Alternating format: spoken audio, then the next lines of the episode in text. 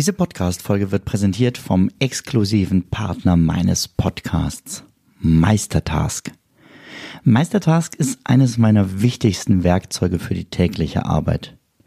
Mit Meistertask plane ich alle meine Projekte alleine oder im Team. Meistertask ist mein Mittel der Wahl, um weniger zu verwalten und so mehr zu schaffen. Werde auch du jetzt noch produktiver mit Meistertask. Mehr Infos über Meistertask findest du unter benjaminfleur.com slash meister. Atlantic für die, die weniger mehr wollen.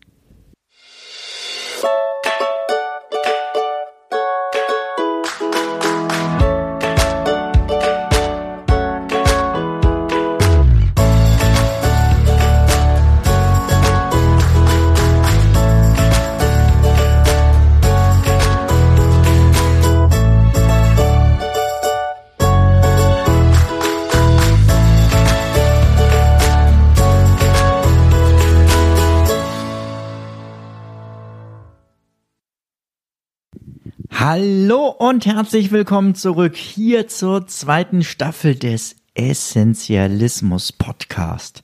Hier geht es darum, weniger zu haben, weniger Termine, weniger Stress, weniger Aufgaben und natürlich auch weniger Dinge. Also alles rund um Minimalismus und Essentialismus. Das hier ist der Beginn der zweiten Staffel. Die habe ich schon eine ganze Weile angekündigt. Und ehrlich gesagt, ich habe ganz schön lange gewartet und umso mehr freue ich mich jetzt, dass es endlich wieder losgeht und ich hier neu mit dir über Minimalismus und Essentialismus sprechen kann. Ich habe dazu diesmal folgenden Weg eingeschlagen. Ich habe ja eine Gruppe bei ähm, Discord. Ähm, da gibt es Kanäle zum Zeitmanagement, also für meinen Hauptpodcast, und es gibt eben auch zwei Diskussionskanäle zum Minimalismus. Das eine ist allgemein zum Minimalismus, das zweite ist ein Minimalismus-Spiel, was wir miteinander spielen, was wir über einen Monat gemeinsam gespielt haben, was seitdem immer weiterläuft und wo jetzt etwas ganz Neues zukommt, wozu ich dich jetzt schon herzlich einlade, aber dazu mehr am Ende dieser heutigen Folge. Staffel 2. Ähm, ich habe in der Discord-Gruppe gefragt, welche Themen interessieren euch denn? Welche Themen soll ich unbedingt mit reinnehmen? Und das kombiniert mit meinen eigenen Ideen und so habe ich jetzt für die zweite Staffel neun von zehn Themen schon auf meiner Liste. Das heißt, wenn du ein bisschen mitgerechnet hast, ein Thema ist noch offen. Und dieses eine Thema darfst du mir gerne vorschlagen. Ja, genau du. Stell mir deine Frage rund um Minimalismus und Essentialismus.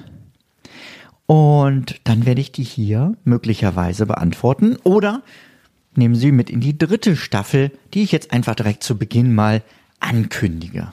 Jawohl, dieser Podcast wird weitergehen und jawohl, diese Pause wird diesmal nicht so lange wie die jetzige war.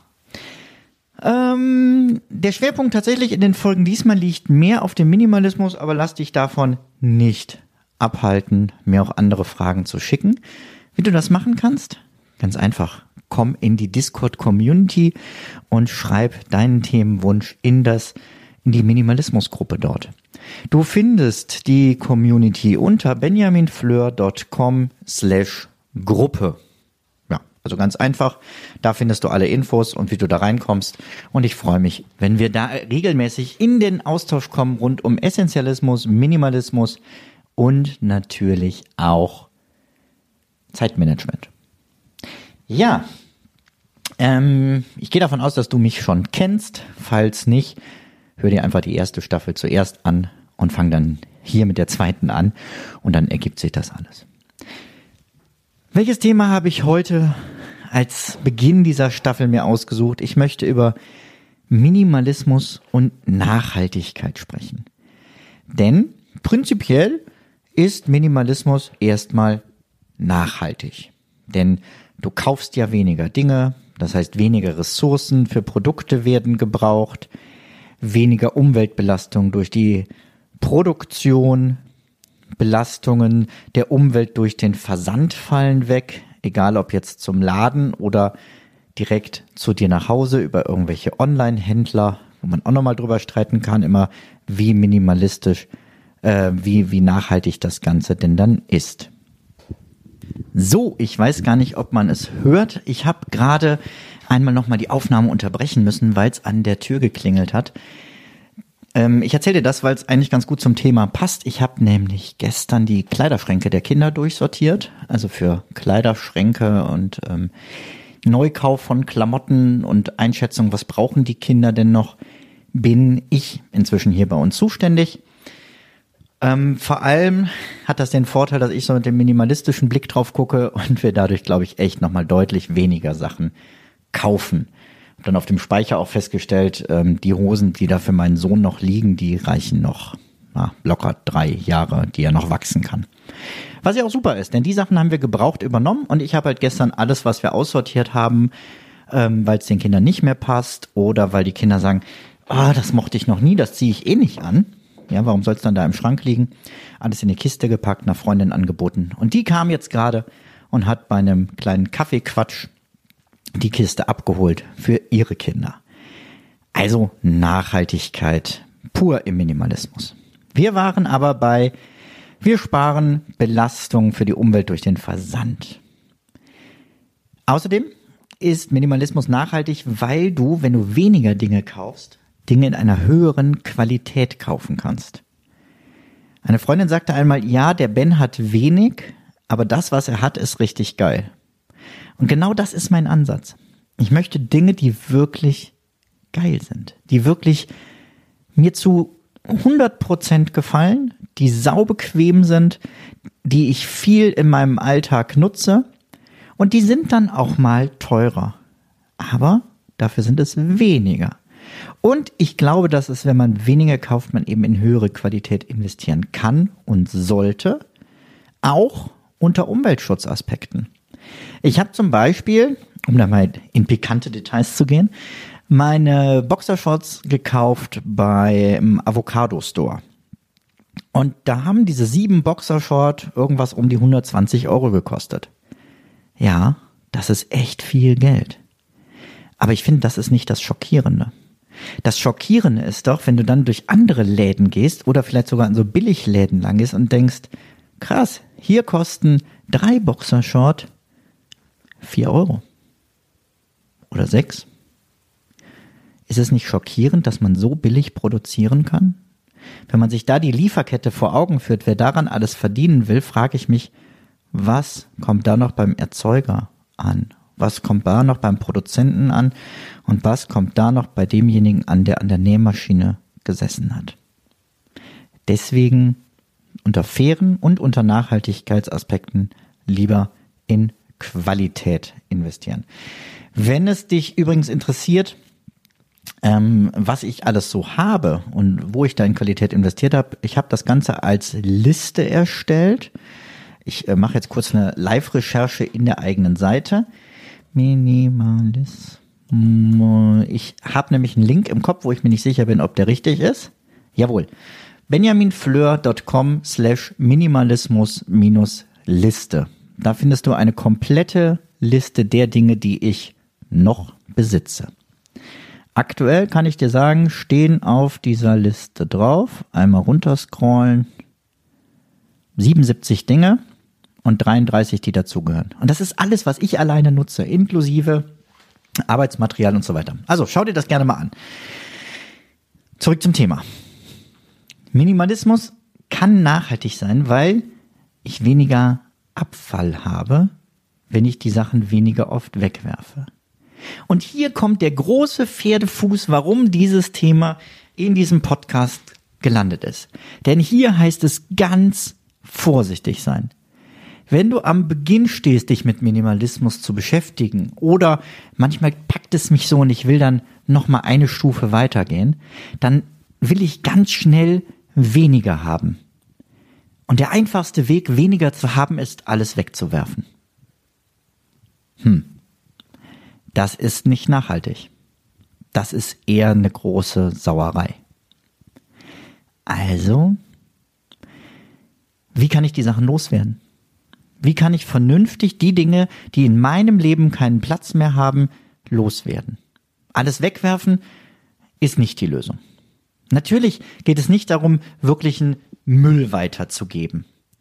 Es, aber ganz ehrlich, was ist Müll? Also selbst ein T-Shirt, was kaputt ist, kannst du noch klein schneiden und als Lappen weiter benutzen. Oder ähm, Stofftaschentücher draus nähen. Um mal zwei Beispiele zu nennen.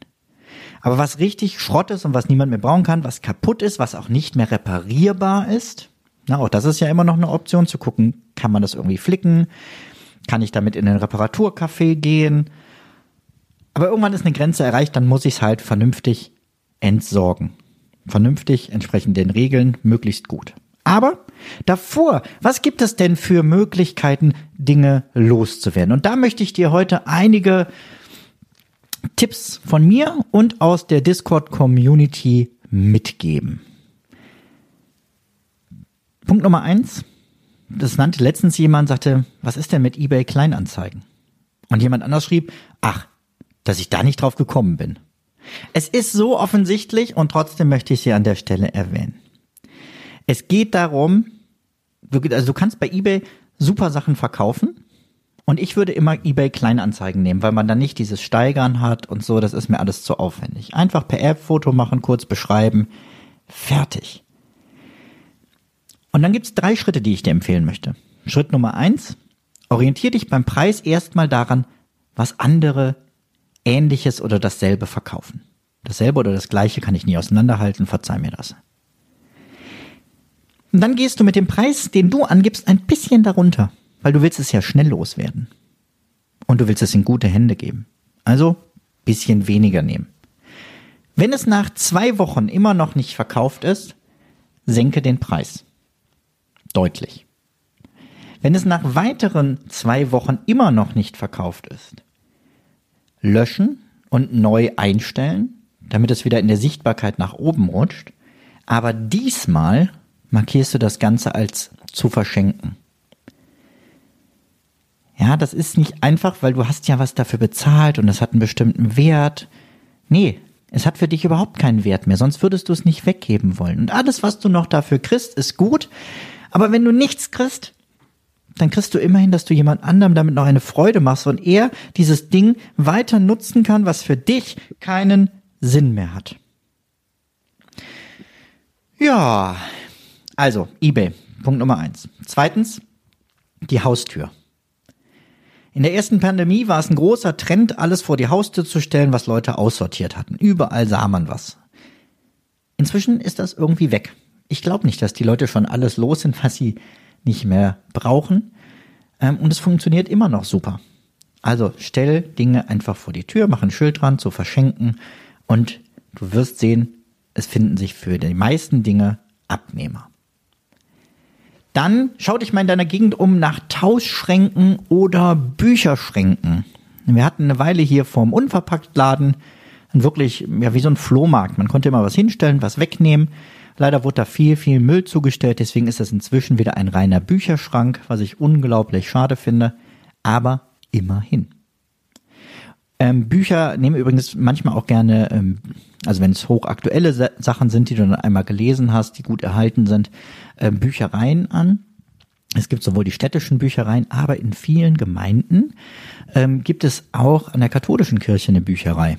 Schau dich da mal um, ähm, heißt KÖB, katholisch öffentliche Bücherei, ist für jeden zugänglich. Jeder kann sich da Dinge ausleihen und das kostenfrei. Also auch nochmal eine gute Alternative zur Stadtbibliothek, auch wenn die natürlich oft nicht teuer sind. Am besten hat man beides. Eine weitere Möglichkeit, ähm, um es bei eBay oder in so Facebook-Tauschgruppen oder so einzustellen, fotografier deinen Bücherschrank und sagt, schreibt mich gerne an, wenn ihr Interesse an einem dieser Werke habt. Das gleiche geht natürlich auch mit CDs, DVDs und so weiter. Also gar nicht einzeln einstellen, sondern einfach ruckzuck Foto von dem Ganzen machen und sagen, hier, wer Interesse an was hat, bitte melden.